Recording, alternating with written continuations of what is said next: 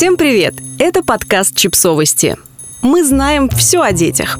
Рубрика «Личные истории». Как устроена школа в Японии.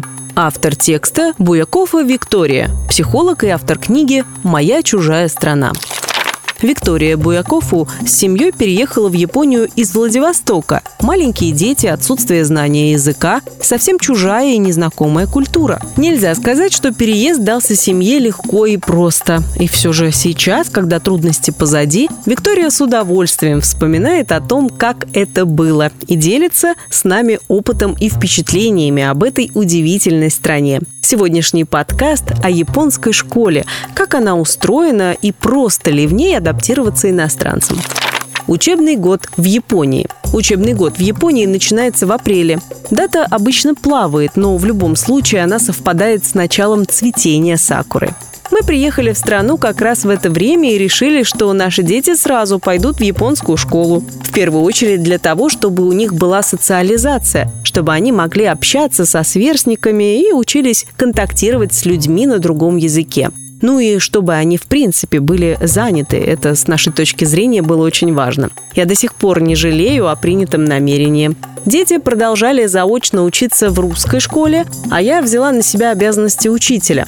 Одновременно с этим они учились в японской школе. Младший сын пошел класс в класс, а старший сын в Японии еще раз прошел программу пятого класса, чтобы ему было проще адаптироваться. У него были уже базовые знания по математике и естествознанию. Глядя на цифры и на картинки, он в целом понимал, о чем идет речь. Выходя к доске, совершенно спокойно мог решать примеры по темам, которые уже прошел в русской школе. Таким образом, его самооценка не страдала из-за того, что он не понимает материал. Учителя его хвалили и удивлялись, и это давало ему мотивацию для изучения языка.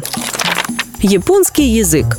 Наша семья родом из Владивостока. Когда встал вопрос, в какую школу отдать детей, мы выбрали по специализации. Углубленное изучение предметов, школьным традициям и учительскому составу. Наш выбор пал на китайскую школу. До приезда в Японию дети изучали китайский язык. Соответственно, при переезде в Японию мы почти не знали японских слов, кроме «спасибо», «до свидания» но дети уже хорошо ориентировались в иероглифах, и это им помогло в изучении языка. По приезду в Японию дети продолжили образование на своем родном языке, но только уже в заочной форме. Таким образом, получилось, что они одновременно учились в двух школах, и через три года по инициативе детей на семейном совете было принято решение отказаться от русской школы. На тот момент дети были в состоянии осваивать все предметы на японском языке.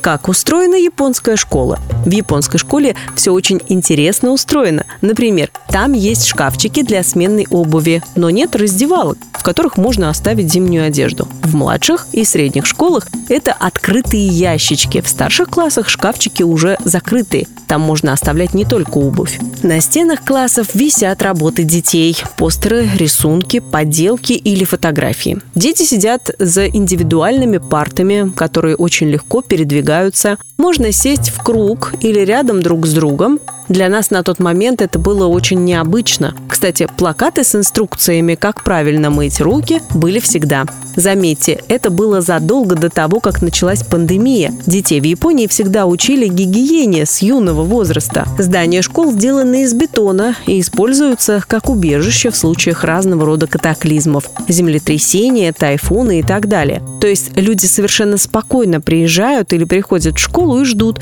когда стихия утихнет. Жизнь без уборщиц. В Японии нет уборщиц. Дети убирают школу сами. В 12 часов у них перерыв на обед. И через час время уборки территории, зоны отдыха и классов. Это абсолютно нормально и само собой разумеется. Кстати, в больницах и домах престарелых в Японии тоже нет уборщиц и уборщиков. Наведение чистоты входит в обязанности помощников медсестер и остального персонала.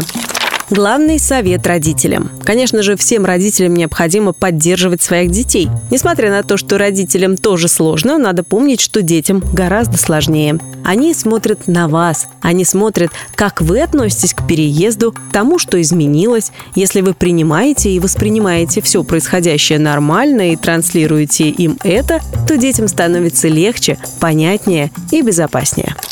Подписывайтесь на подкаст, ставьте лайки и оставляйте комментарии. Ссылки на источники в описании к подкасту. До встречи!